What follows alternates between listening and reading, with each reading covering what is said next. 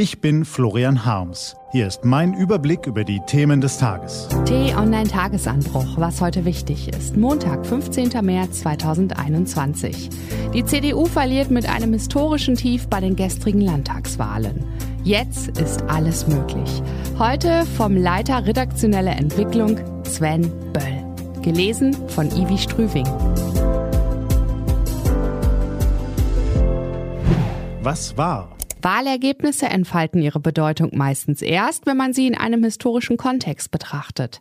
Die CDU hat am Sonntag nicht irgendwo ihre jeweils schlechtesten Resultate erzielt, sondern in zwei Bundesländern, in denen sie zusammengerechnet mehr als 100 Jahre die Ministerpräsidenten stellte und lange sogar mit absoluten Mehrheiten regierte.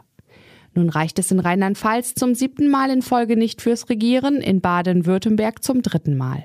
Dass die CDU inzwischen in beiden Ländern eine rund 25 Prozent Partei ist, hat auch mit dem jüngsten Absturz der Union in den Umfragen auf Bundesebene zu tun. Natürlich kann sich die Situation für CDU und CSU im Bund bis zur Wahl im Herbst auch wieder bessern. Wenn, ja, wenn die Union aus der Maskenaffäre tatsächlich rasch umfangreiche Konsequenzen zieht und die Impfkampagne in Deutschland ab April wirklich Fahrt aufnimmt. Gut möglich, dass sie dann bald doch noch als erfolgreiche Pandemiebekämpferin dasteht, die sich entgegen der Vorurteile mehr um das Wohl des Volkes als das eigene kümmert. Allerdings ist das zumindest derzeit nicht mehr unbedingt das wahrscheinlichste Szenario. Denn das Impfchaos und der Maskenskandal zertrümmern den Markenkern. CDU und CSU haben irgendwie nichts im Griff, außer ihren Geldbeutel. Das denken derzeit nicht ganz so wenige Menschen. Der Eindruck mag ungerecht sein, entfaltet aber umso mehr seine verheerende Wirkung. Deshalb könnte das, was wir gerade erleben, durchaus auch in einem halben Jahr noch Spuren hinterlassen. Also dann, wenn die Bundestagswahl ansteht. Trotz allem ist es noch immer am wahrscheinlichsten, dass die Union am 26. September erneut die stärkste Kraft im Bundestag wird. Dafür braucht es nicht wie früher mehr als 40 Prozent. Es reichen angesichts des zersplitterten Parteienspektrums im Zweifel sogar um die 25 Prozent.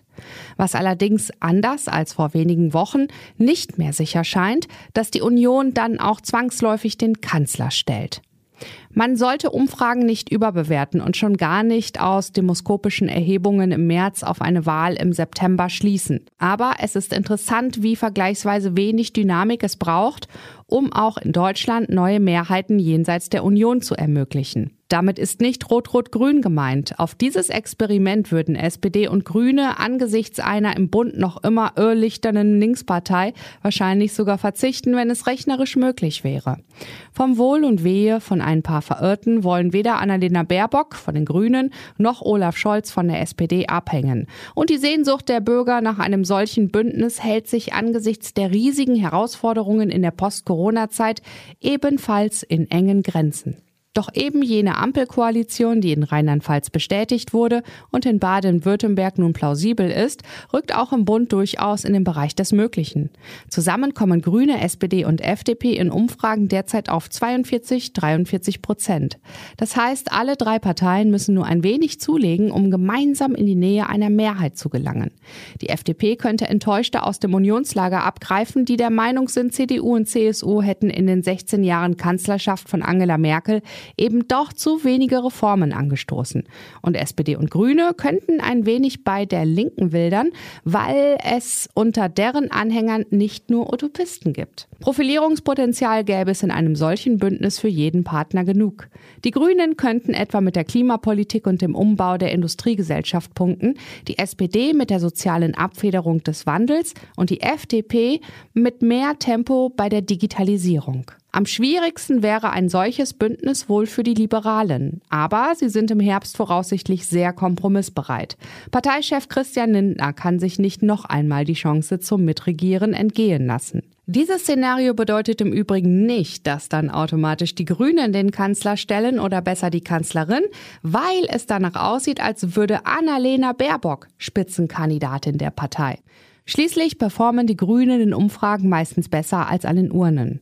Vielleicht sieht das Wahlergebnis am Ende so aus. SPD gut 18 Prozent, Grüne mehr als 17, FDP rund 12. Dann hieße der Kanzler wohl Olaf Scholz. Wie gesagt, es ist aus heutiger Sicht nicht der realistischste Ausgang, aber es ist ein denkbarer. Realistischer erscheint noch immer ein schwarz-grünes Bündnis oder eine Jamaika-Koalition. Aber spätestens seit gestern Abend gilt mit Blick auf die Bundestagswahl eben auch, Jetzt ist alles möglich. Was steht an? Die T-Online-Redaktion blickt für Sie heute unter anderem auf diese Themen. Mit Impfung, aber ohne Job? Der Stadtrat von Halle tagt am Nachmittag in nicht öffentlicher Sitzung. Zahlreiche Mitglieder wollen Oberbürgermeister Bernd Wiegand für drei Monate von den Dienstgeschäften befreien, weil er sich ihrer Ansicht nach durch seine vorzeitige Impfung für das Amt disqualifiziert hat. Sogar eine Abwahl steht im Raum. Am frühen Nachmittag europäischer Zeit werden die Oscar-Nominierungen bekannt gegeben.